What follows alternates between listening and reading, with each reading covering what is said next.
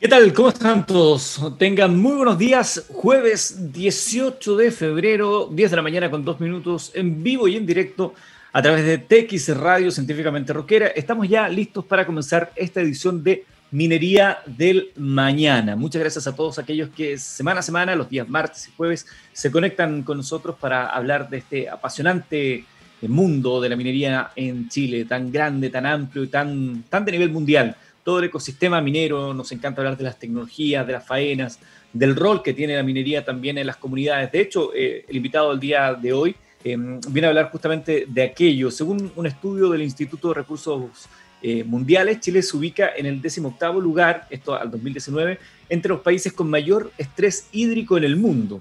Esto debido a diferentes factores, entre ellos esta mega sequía que ha afectado al país durante la última década, especialmente en la zona central. En ese contexto, el uso racional y cada vez más em, cuidadoso del agua por parte de la industria minera se ha tornado eh, un tema ultra relevante. Estaremos conversando el día de hoy con Gonzalo Jaramillo, director del programa Agua Rural de Anglo American. Quiero saludar de inmediato a 360, uno de nuestros auspiciadores, una organización que brinda servicios y productos en las áreas de comunicaciones industriales, automatización y tecnologías operacionales con más de 28 años de experiencia. Hacemos prestando servicios para la industria minera y nos hemos expandido a todos los sectores privados y públicos que abordan desafíos digitales complejos. Se definen como integradores tecnológicos enfocados en desarrollar soluciones alineadas con la estrategia digital de los clientes que permitan reducir los costos operacionales, mejorar la productividad, la eficiencia y las capacidades de los equipos. Las fortalezas son respuestas ágiles y flexibles a las necesidades del cliente. 360 forma parte de Minería del Mañana. Y en Anglo American tienen un propósito claro, reimaginar la minería para mejorar la vida de las personas a través de una minería más sustentable, segura y eficiente que conviva en armonía con sus vecinos y su entorno. Bajo ese objetivo, desde el primero de enero de este año, las operaciones de los bronces, el soldado y Fundición Chagres cuentan con un suministro eléctrico proveniente de fuentes de energía 100% renovables.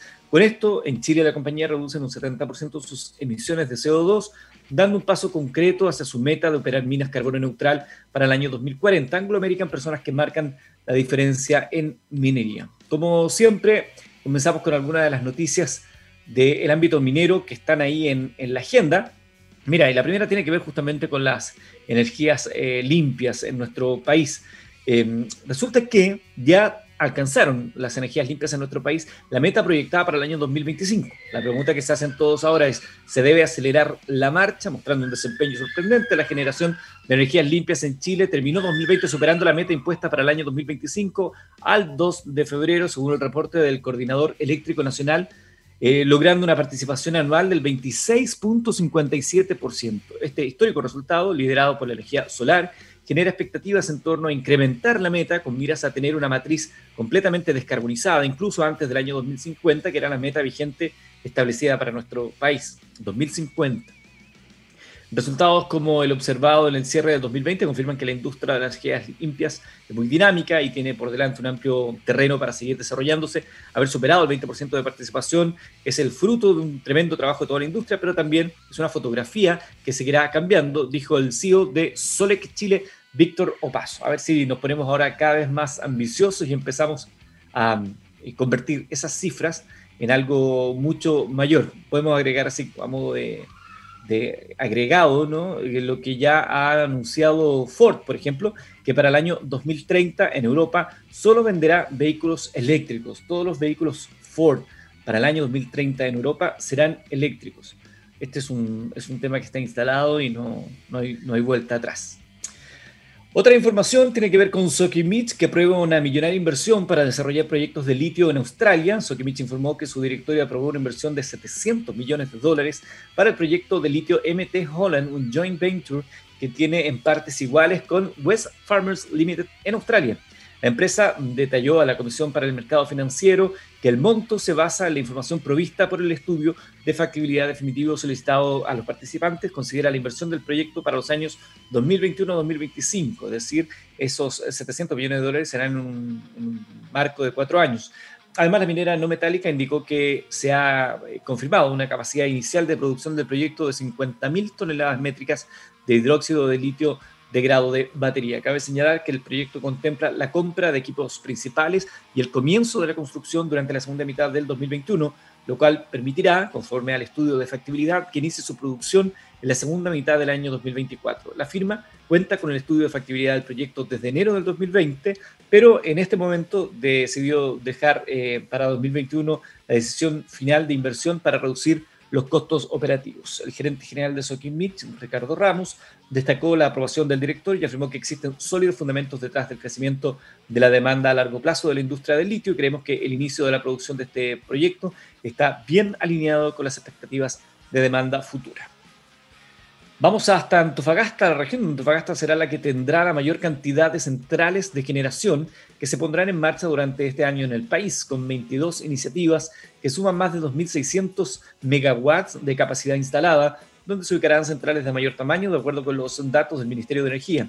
Los proyectos más grandes para esta zona son centrales solares fotovoltaicas, Sol del Desierto con 230 megawatts, Parque Fotovoltaico Domeico con 204 megawatts. En segundo lugar se ubica la región del Biobío con 13 proyectos que iniciarán operaciones en los próximos meses, los cuales acumulan un total superior a 620 megawatts, donde las centrales de mayor tamaño son la modernización y ampliación de Mapa Arauco, 166, y el Parque Eólico Los Olmos. En tercer lugar queda la región metropolitana con 11 centrales que suman más de 576 megawatts.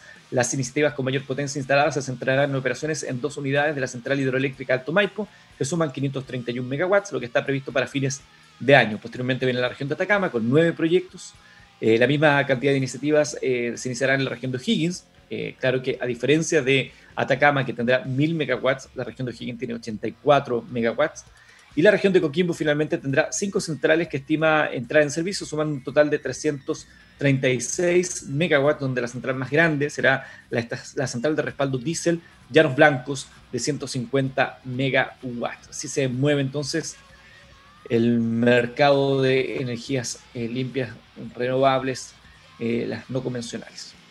Seguimos en Valparaíso porque con el objetivo de anunciar la disposición de un nuevo fondo de postulación de 1.303 millones de pesos, el subsecretario Edgar Blanco se reunió con, la Ceremi, con el Ceremi Leopoldo Valenzuela, el CORE, Cristian Macaya, el vicepresidente de Sonami, Francisco Araya, y presidente de las asociaciones mineras La Faena Minera Nueva Esperanza de Carlos Órdenes, ubicada en el sector Los Molinos de Cabildo, en la provincia de Petorca.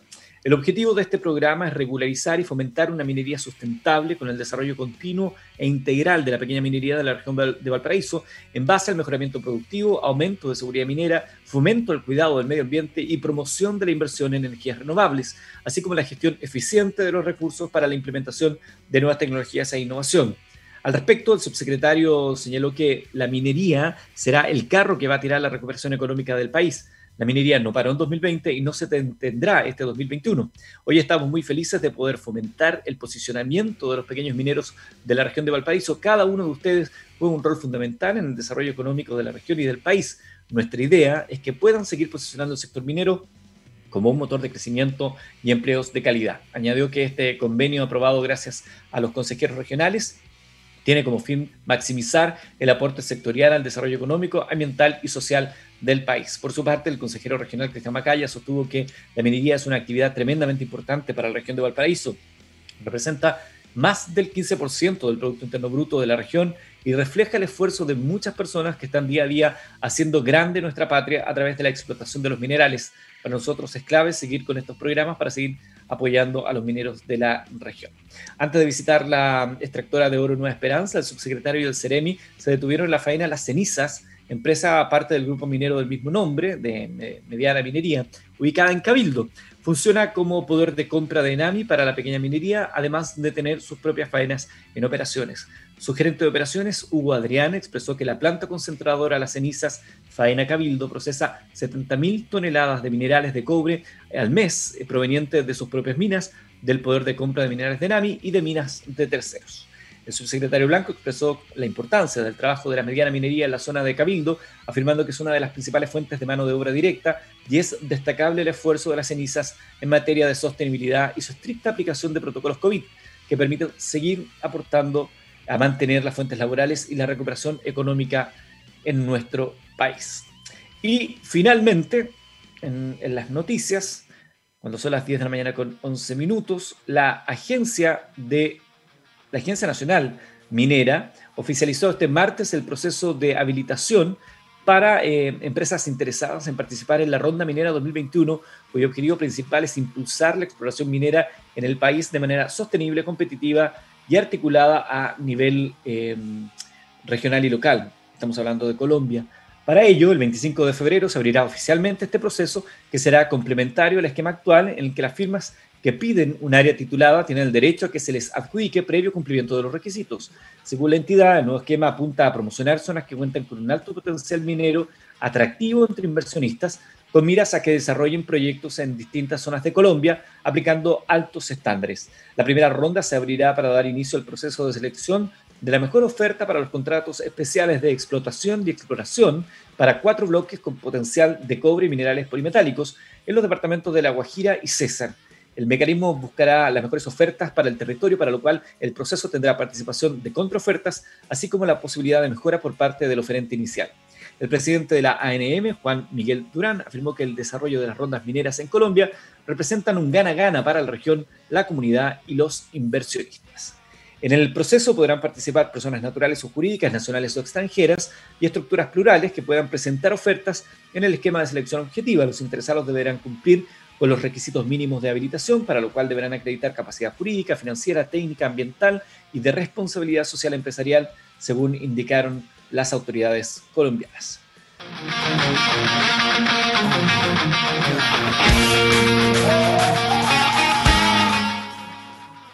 10 de la mañana con 18 minutos en vivo y en directo estamos a través de TX Radio Científicamente Roquera. Esto es Minería del Mañana, martes y jueves. Nos juntamos en vivo a conversar de minería acá en TX Radio. De acá hablamos de ciencia, de tecnología, de innovación desde Chile para el mundo, la única radio de ciencia, tecnología e innovación específicamente de nuestro continente. Y bueno, eh, quiero volver a saludar a aquellos que están en sintonía de la transmisión en vivo y a aquellos que nos escuchan a través de nuestros podcasts, donde pueden disfrutar de este y todos los programas las veces que quieran, de las entrevistas y de los temas. Y em, como lo habíamos anunciado también previamente, un tema muy relevante en el ámbito minero es la relación que tiene la industria con los recursos, con los recursos eh, naturales y indirecta o directamente, como usted prefiera, con las comunidades. Por la ubicación geográfica de nuestro país, por las condiciones climáticas que tiene Chile, nuestro país es uno de los países que está siendo más afectado por el cambio climático y de hecho, según el Instituto de Recursos Mundiales, Chile está dentro de los países con mayor estrés hídrico en el mundo, debido, entre otros, a esta mega sequía que ha afectado a, Chile y particularmente a la zona centro en, los últimos, en la última década. Por eso se torna tan interesante conocer eh, lo que está haciendo Anglo American a través del programa de agua rural. Gonzalo Jaramillo, quien es el director de este programa, está con nosotros en esta mañana. Bienvenido, Gonzalo, gusto de saludar. Hola, Eduardo, muchas gracias por la invitación. Contento de poder presentar esta, esta iniciativa que tenemos unos años ya. Bueno, cuéntanos cómo nace esta iniciativa, eh, cómo empiezan a, materializarse, a hacer de manera ya más concreta eh, la problemática y deciden apostar, ¿no? Involucrarse en ello. Ha sido un proceso, un proceso bien interesante, muy colaborativo, eh, tiene muchos actores involucrados, a la comunidad sobre todo, al mundo privado y también al, mundo público. Y todo parte entendiendo un poco de cómo operan hoy día los sistemas de agua potable rural, que la gente por lo general lo desconoce. nosotros el año 2016 empezamos con, con, unos diagnósticos territoriales, lo hacíamos desde, antes, pero ya se venía eh, eh, bien fuerte el tema de que había que trabajar en torno a la crisis hídrica. Y generalmente lo que hacían las empresas, estoy hablando en general, ni siquiera la minería, cuando está inserta en una comunidad, siempre está yendo hacia la fuente o sea, esto significa hacer pozos, buscar agua de alguna u otra forma, y es muy similar a lo que hace el Estado hasta el día de hoy. Y, la verdad es que cada vez se hacía más complejo, porque estamos en una mega sequía, ya una década, eh, que ha afectado fuertemente, sobre todo en los últimos años, y eso ha implicado que cada vez que eh, uno hace un pozo, eh, está un poco a la suerte. Uno hace la prospección, el hoyo, ¿cierto? Y, y no necesariamente a seguir agua. Entonces, claro, cuando era 10 metros, 12 metros, 15 metros, es un riesgo que uno está dispuesto a correr. Cuando ya estamos hablando de 120, 150 metros, eh, ya más complejo, son inversiones muy grandes, son trabajos muy grandes también, y hay todo un proceso detrás para poder normalizar eh, el poder utilizar esa agua. ¿ya? Entonces, eh, lo que definimos finalmente en su momento, dijimos, bueno, estamos en diferentes territorios, está la crisis hídrica inserta, está compleja la situación, no podemos seguir solamente tratando de hacer pozos ¿ya? O, trabajar mucho a requerimiento. Tenemos que entender dónde estamos parados. Y el año 2016 comenzamos un estudio, un estudio bien grande, bien largo, de disponibilidad hídrica. Básicamente era un balance. Teníamos una parte que era saber cuánto era el agua que, había bajo los pies, básicamente los, los subacuíferos, entender cómo era la infraestructura existente y entender cómo era la demanda. Bueno, nos dijo un poco más de lo obvio, ¿cierto? Que, que había menos agua, ¿ya? que había más derechos asignados de lo que realmente se, se podían asignar y de los que habían disponibles. Pero yo creo que la solución está en los detalles, en algo que no esperábamos. Y es que en la última parte del estudio, que era la, la, demanda, hicimos una especie de censo. ¿ya? Fuimos a las comunidades y les preguntamos a las casas bueno, cómo era la situación hídrica, ¿ya? Cómo, era el, cómo se comportaba el suministro de agua. Y mira, gran parte de las personas nos decían que no había agua o que habían cortes de agua porque el pozo no tenía agua. ¿okay? Y eso era súper importante. Pero íbamos hacia los APR, hasta, a, los sistemas de agua potable rural, hablar con los directores, y nos decían, mira, yo tengo agua, pero el problema es que eh, tengo problemas con la bomba, tengo problemas con las matrices, tengo problemas con los llenados del tanque. Entonces, eh, no necesariamente eh, había una relación entre la percepción y la realidad. Esto no es en todos, ¿ah? hay APRs que efectivamente no tienen agua, los pozos están secos o tienen muy, muy poca agua, pero muchas otras no. Y ahí dijimos, bueno, aquí, aunque uno vaya a buscar fuentes nuevas, el problema tiene dos pasos más atrás, que es, aunque tenga nuevas fuentes de agua, el problema es de gestión, es de gestión operacional. ¿ya? Y, aquí es importante meterse en, el APR mismo. ¿ya? Y es que, eh, para ejemplificar de, buena manera, un, sistema de agua potable rural, eh, mucha gente quizás piensa en estas copas como las sanitarias que uno ve en las ciudades, la verdad es que son súper precarias. Estamos hablando de un comité que está formado por los mismos vecinos, el Ministerio de Obras Públicas arma cierto nivel de infraestructura, que por cierto no hemos encontrado con la sorpresa que es bastante buena la infraestructura que tienen, los estanques, eh, las bombas, las matrices, etc.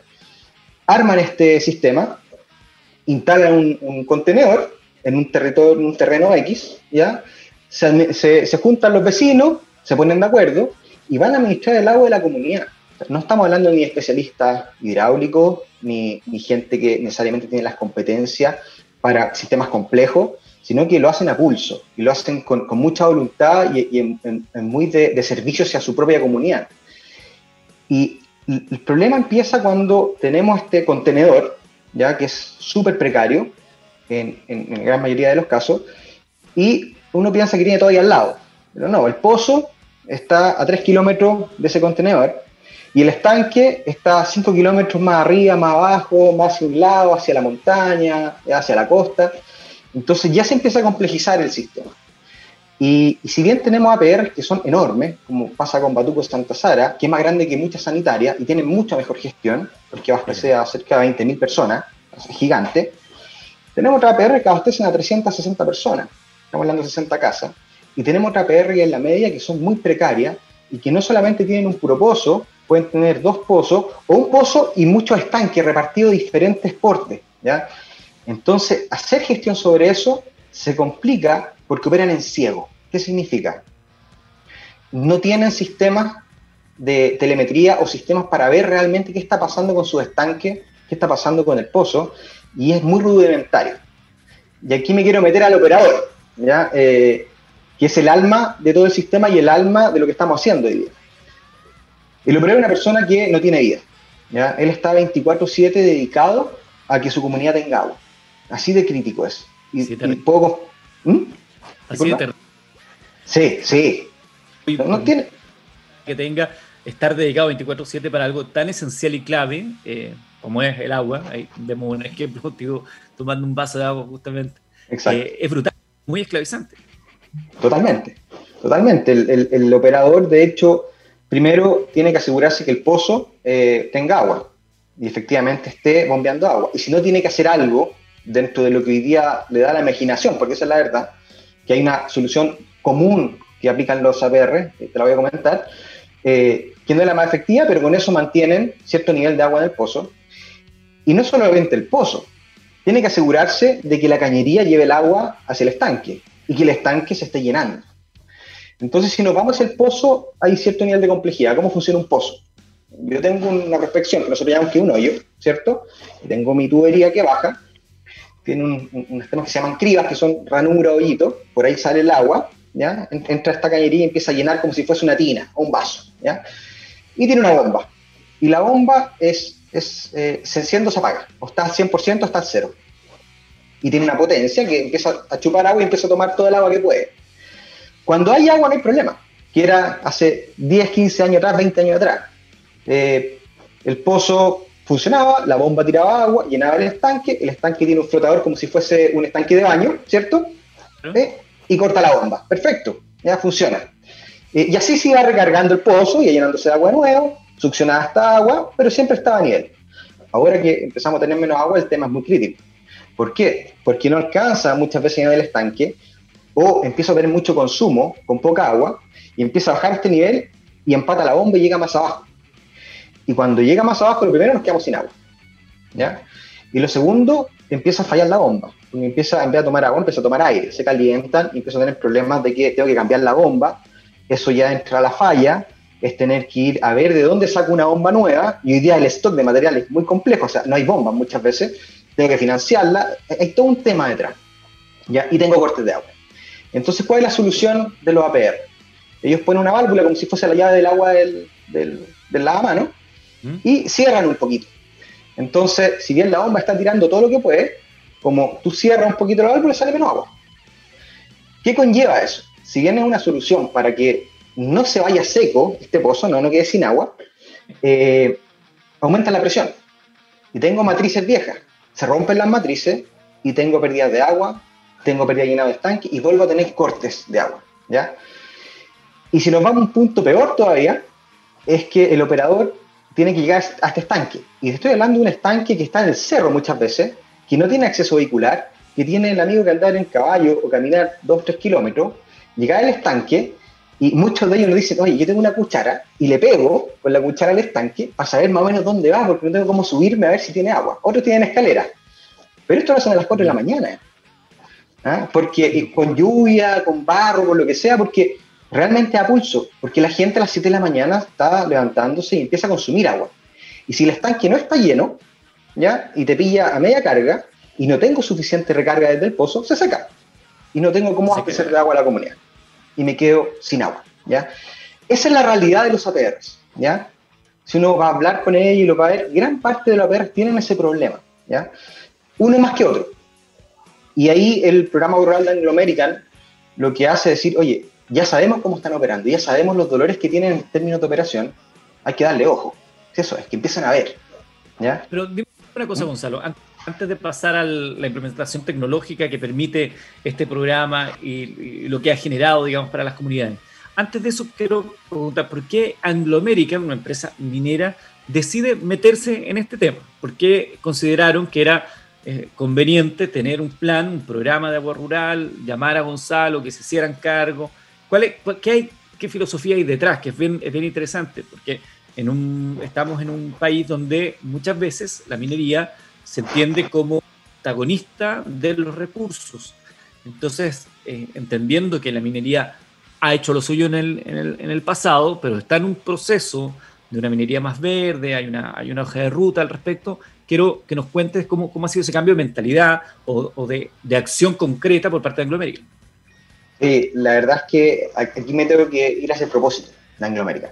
Y el propósito de Anglo American hoy día es reimaginar la minería para mejorar la vida de las personas. Entonces significa que tú tienes que ir a ver cuáles son los mayores problemas que tiene no solamente las comunidades y el país. hoy día estamos tocando educación fuertemente, estamos trabajando con agua fuertemente y también con otros tipos de programas. Y también tenemos una estrategia hídrica, porque hay, hay una, una, manera en que, muchas personas piensan que la minería es, es, es, un, es, un, tremendo animal que consume una cantidad de recursos importante, pero esto es una minería de, de, este siglo, no es del siglo XVIII ni del siglo XVII. las tecnologías que hoy día se implementan permiten que efectivamente los procesos sean mucho más óptimos ¿ya? y consuman menos recursos. Y esto, nosotros dijimos, bueno, hay que de alguna forma extrapolar esta, esta, esta experiencia que tenemos ¿ya? a nuestras comunidades. Y no solo a nuestras comunidades, ojalá es que los programas y este reimaginar la minería sean suficientemente fuertes para que sean replicables y escalables en todo el país. Porque finalmente yo creo que toda la empresa, y en este caso Anglo American también tiene ese fuerte compromiso de que tiene que ser parte de los problemas país. Son, son soluciones colaborativas, público-privadas, sobre todo en temas tan fuertes como el agua. Oye, em, ya, ya hablemos ahora entonces, Gonzalo, una vez que está hecho el, escenario, que ya conocemos cómo funciona. Yo hay muchos de los aspectos que tú mencionaste que desconocía, por ejemplo, de la cuchara, yo lo había, lo, había escuchado alguna vez, se lo escuché a un caballero en el campo que lo hacían así, a, puro cuchareo iban viendo hasta dónde estaban los niveles de agua y no hizo la, la expertise del, del, hombre para distinguir los sonidos.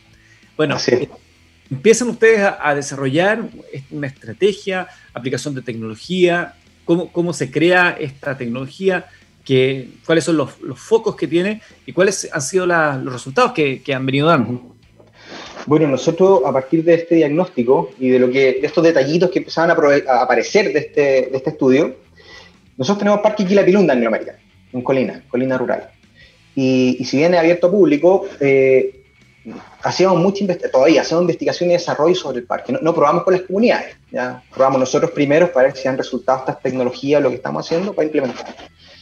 Y en ese tiempo estábamos eh, viendo un tema de eh, tratamiento de agua, ya de potable, de cloración, estamos viendo sistemas de riego. Y estamos trabajando con una empresa chilena, la empresa Witech, que es una empresa de innovación y tecnología, y tenía unos sistemas que se estaban aplicando bastante bien al parque. Dijimos, oye, Mira, tenemos el pozo 7, que es el pozo que alimenta al parque, que es un pozo que podría funcionar asignado a una PR. Podemos ver si podemos adaptar esta tecnología que tú tienes para, para controlar un poco el tema hídrico. Y dijeron, sí, sí, nosotros monitoreamos pozos, podríamos verlo. Instalamos el sistema y ahí eh, la gente de Witech, eh, que tiene mucha experiencia en términos de, manejo a través de tecnología, eh, dijo, mira, también podemos operar algunas cosas. Ya, dije, ah, mira qué interesante, ¿qué podemos operar? Mira, podemos operar un poco las bombas y esto. Vamos operando. Y nos, empezamos a dar cuenta que efectivamente se pueden hacer más gestiones y ahí lo desafiamos. Fue un desafío mutuo, entonces esto fue muy colaborativo. Dijimos, bueno, si ya estamos operando, mira, yo quiero operar esto de esta forma. Quiero ver en una pantallita esto. Quiero tener unos semáforos de alerta. Quiero, quiero entender qué está pasando con mi pozo y con mi estanque.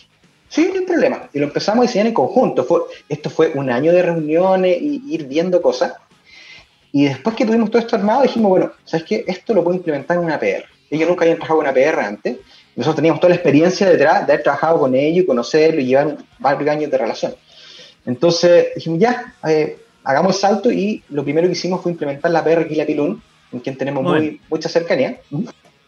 Salud, permíteme un segundo, porque ahora que viene la implementación, es la parte interesante, eh, la segunda parte más interesante también de esta conversación, te propongo que hagamos una pausa musical antes de escuchar esa, esa, cómo se fue dando, cómo lo tomaron las comunidades, eh, qué tan escalable puede ser esto a, otra, a otras realidades. Escuchamos a Velvet Revolver, esto es Big Machine, científicamente rockero, minería del mañana. Regresamos.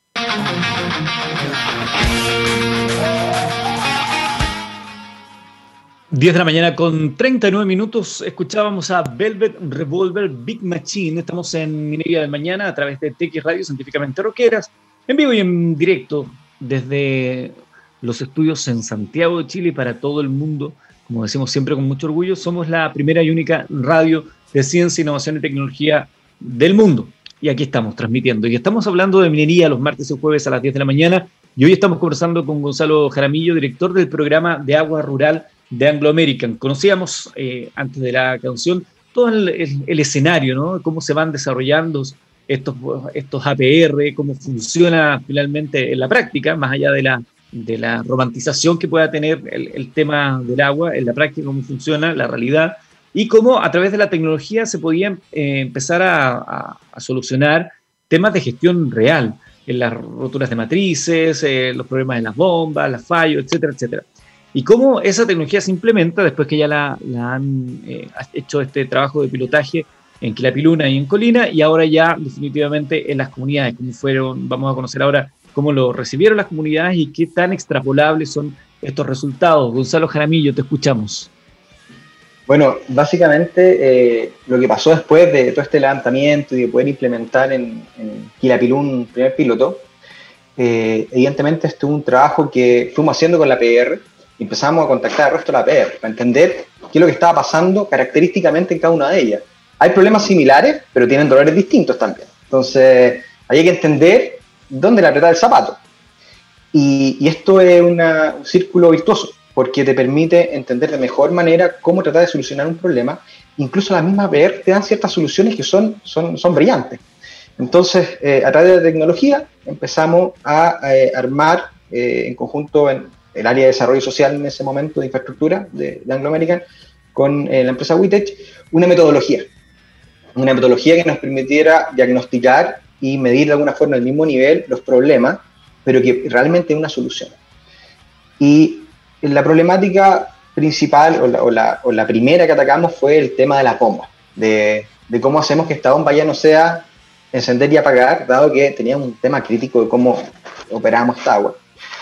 Y, y la solución era súper simple, está, está ahí, está en la industria, en todas partes, que son los famosos variadores de frecuencia, que básicamente lo que hacen es que la bomba no sea on-off, no se prende y se apague, sino que funcione más despacito, más fuerte ya. Y eh, eso a través de, tecnología eh, actual ya y de, de tableros de control se podía automatizar y se podía controlar muy bien. Por lo tanto, ya sacamos esa valvulita manual que hacía sobrepresión y empezamos a trabajar con las presiones que correspondían. ¿ya? También empezamos a poner diferentes tipos de sensores de nivel en los estanques, ¿ya? De caudalímetros para saber cuánta agua estaba saliendo estaba entrando, y podíamos jugar un poco con un balance. Y esto nos permitió eh, operar efectivamente mirando todo. Antes era una, una, venda con un hoyito, ahora no. Ahora ya te sacáis la venda y podéis ver perfectamente qué es lo que estaba pasando y podían hacer gestión sobre eso. ¿ya? Entonces, ¿qué pasa con, con la APR? Es que fuimos implementando de a poquitito, eh, se empezó a dar cuenta que ese, miedo por la tecnología que tienen muchas comunidades rurales, personas adultas que operan esto, eh, y miedo que teníamos nosotros también, ¿ah? yo creo que es, una percepción que, está incorrecta, ¿ya? Eh, en el sentido de que a la gente sí, efectivamente le cuesta la tecnología, muchos de ellos, pero si hay un acompañamiento adecuado detrás, eh, la, empiezan a, digerir y la empiezan a operar muy fácil, si esto es como operar un teléfono. Entonces tenemos operadores que nunca habían tenido un smartphone, ¿ya? ahora se pasaron un smartphone y pueden operar la plataforma y activar y cerrar válvulas y no levantarse a las 4 de la mañana. O sea, les, les, cambió, la vida, la calidad de vida a esas personas. Se pueden ir de vacaciones y estar con un celular en otra parte, con su familia y viendo qué pasaba. Y empezamos a trabajar un poquito más proactivo y no tanto la falla y empezamos a entender muy bien el comportamiento de estos estanques, de cómo se estaban llenando, ¿ya? y cómo estaban funcionando las válvulas, cómo estaban funcionando las matrices, eh, y también la toma de decisiones. ¿Qué pasó finalmente? Que eh, a medida que fuimos implementando este programa, eh, nos empezamos a dar cuenta que la gente adoptó esta tecnología, pero uno no puede llegar e implementar tecnología y si este no es un programa de tecnologización. ¿ya? Este es un programa que siempre se definió como el para el fortalecimiento de capacidades. Entonces, tiene que tener un debido acompañamiento de transferencia tecnológica y conocimiento. Por lo tanto, la tecnología es un medio para eso. Y cada vez fuimos mejorando más ¿ya? Eh, estos puntos tecnológicos ¿ya? y cómo se iban, y hasta el día de hoy estamos siempre haciendo mejoras para ir optimizando este recurso. ¿Y qué resultado empezamos a obtener el primer año? O sea, inmediatamente tuvimos una baja de ruptura más o menos importante, ¿ya? Eh, déjame hacer memoria, tuvimos alrededor de un eh, 40% de disminución de ruptura de matrices en, en Chacabuco, ¿ya? que significa menos pérdida de agua. Tuvimos un, un 20%, entre un 20 y un 25% de ahorro energético, ¿ya? pero tuvimos un 30% de mayor disponibilidad de agua. Esto no quiere decir que necesariamente estemos sacando más agua si el agua es la que hay. Es que ahora éramos eficientes en cómo la acumulábamos, la captábamos y la distribuíamos, ¿ya? y perdíamos menos agua.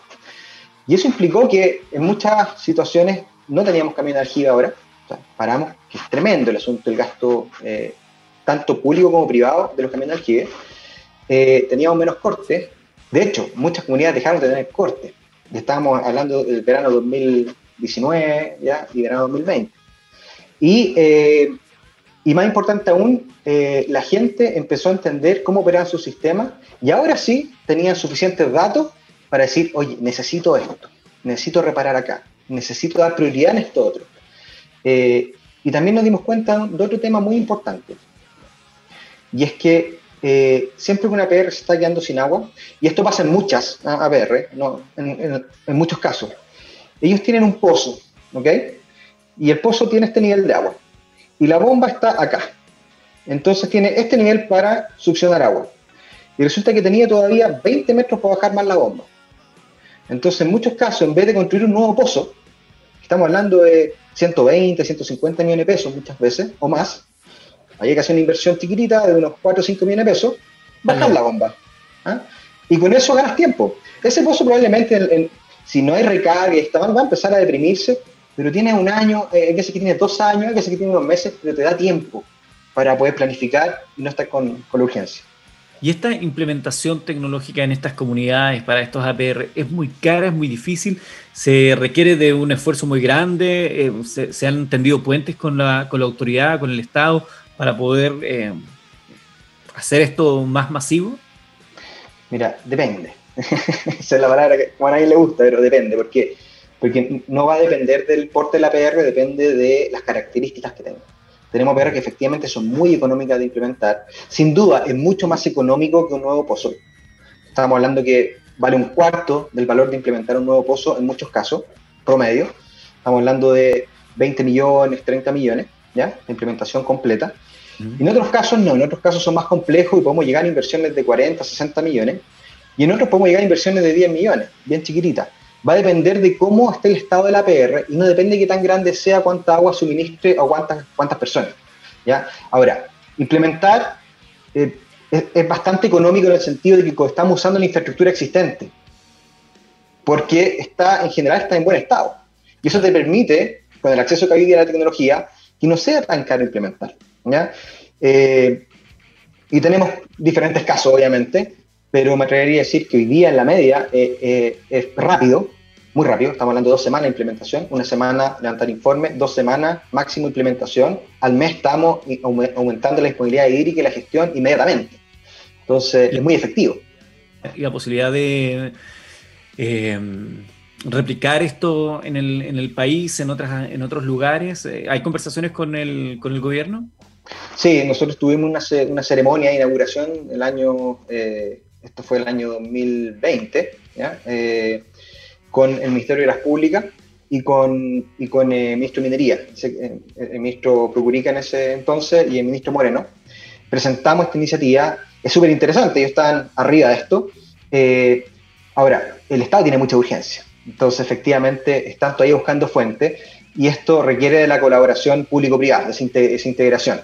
Y hoy día la misión es escalar, ¿ya? Estamos a través de la Vicepresidencia de Asuntos Corporativos contactando a nuestros pares, ¿ya? Para que tomen esta solución y la puedan replicar en sus territorios.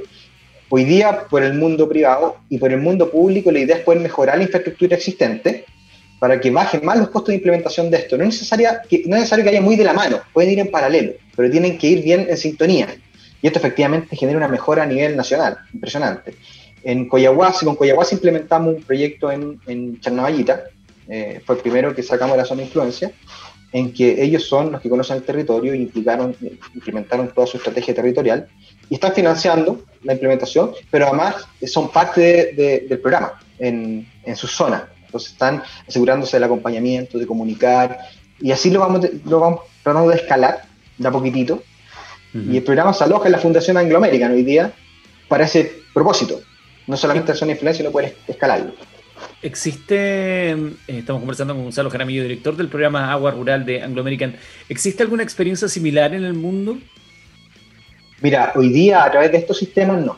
Es más, nosotros, eh, por más que hemos investigado, eh, tenemos orgullo que es tecnología chilena.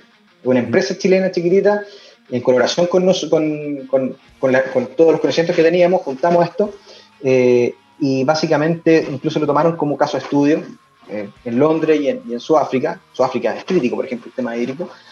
Y, y, se está tomando y se está viendo hacia otras partes para poder escalarlo, porque no, no, ha, no ha existido una solución, o por lo menos dentro de lo que hemos investigado, que, que dé respuesta tan rápida, eh, con escalabilidad económica, de la forma en que no, se ha hecho este programa. Así que podemos decir que por el momento hemos sido pioneros. Esperamos que efectivamente haya otros esfuerzos. Qué notable. Una interesante iniciativa, esta que queríamos compartir con ustedes este programa de agua rural de Anglo American. Ojalá que se vayan replicando. Todo lo que sea en beneficio de las comunidades siempre ha de ser bienvenido y particularmente con algo tan sensible como el agua, donde también eh, una, una, empresa privada hace, hace lo suyo, considerando que hoy en día el trabajo con las comunidades, y bueno, tú lo dijiste en el comienzo, está en el ADN de, de lo que pretende Anglo American a nivel global, tiene que ser eje central de, de la acción de, de, la empresa minera y de, todas las compañías en general. No podemos olvidar a nuestras comunidades, son, son lo más relevante, son el principal valor que tenemos, ¿no? Hay que, hay que ponerlas en contexto. Quiero agradecerte, Gonzalo, que nos hayas acompañado el día de hoy. ¿Algo que quisieras agregar que se haya quedado con el tintero respecto a este programa? Sí, yo creo que es importante relevar que no solamente la ayuda hacia la APR, ¿ya? Hacia, hacia el trabajo que están haciendo, hacia lo que se está generando, sino también es un apoyo muy grande hacia el Estado y hacia las municipalidades y los gobiernos locales, porque tienen datos. Hoy día es posible planificar, por ejemplo, la distribución de camión de aljibe en ciertas partes y bajar con el gasto público y poder priorizar, que hoy día es tan relevante. Hoy día ya hay información para poder hacer eso y poder mejorar la gestión hídrica del país.